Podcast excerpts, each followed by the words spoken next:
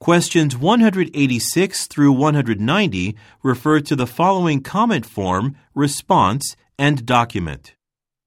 http colon slash slash www.arcwayair slash contact us slash comments. Arcway Air Customer Care. Name Jang Mi Kim. Flight number AA17634. Email jmk at mobomail.com. Date of flight February 16th. Message I am writing to express my dissatisfaction with service provided by Arcway Air. I traveled from Denver to Jamaica with your airline for a vacation. Prior to my trip, I used your web check in service and registered an extra piece of luggage.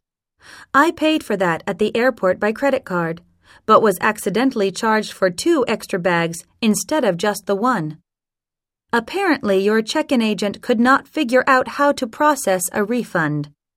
She called someone for help, but everyone was so busy, and I waited for quite a while before deciding to go ahead to the boarding gate without my refund.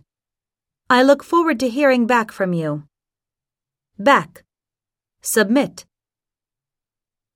From Arcway Air support.help at arcwayair.com. 2. Jang Mi Kim jmk at mobomail.com. Date February 23rd at 12:54 p.m. Subject Customer Care Response.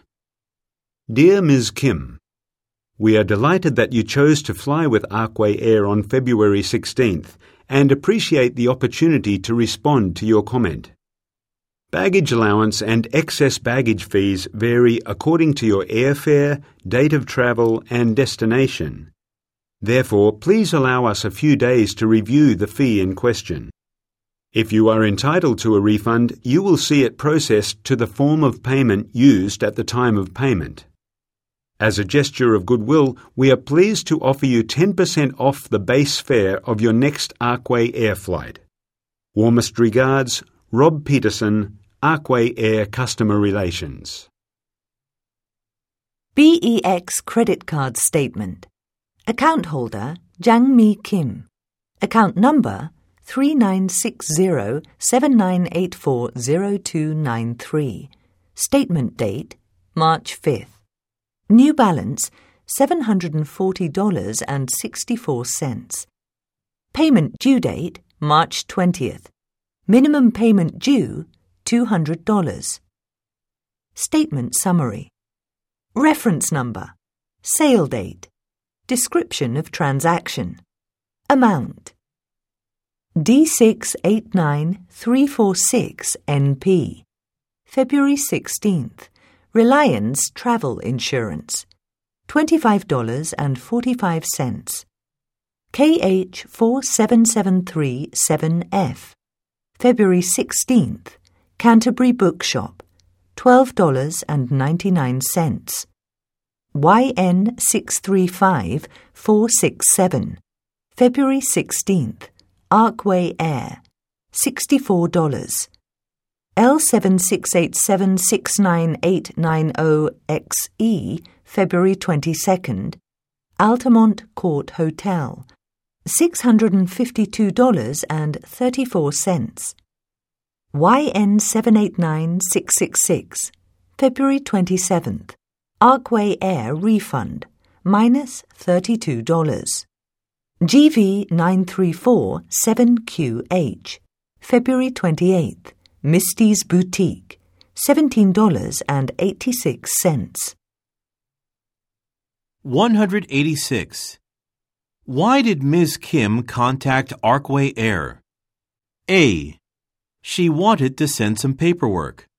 B. One of her suitcases was damaged. C. She was overcharged for a service. D. Her credit card statement contained errors. 187.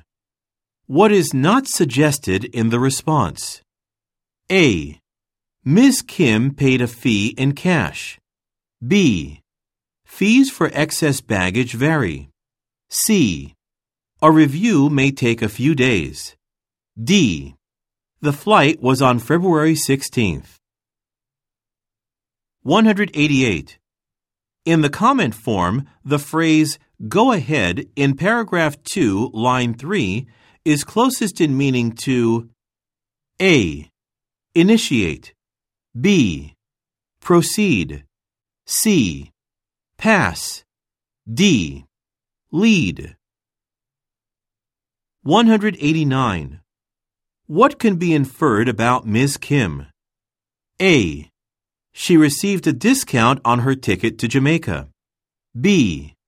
She will have to pay $200 by March 5th. C. She has previously worked for Arcway Air. D. She bought insurance on the day of her flight. 190. How much was Ms. Kim overcharged before her flight? A. $12.99. B. $652.34. C. $32. D. $17.86.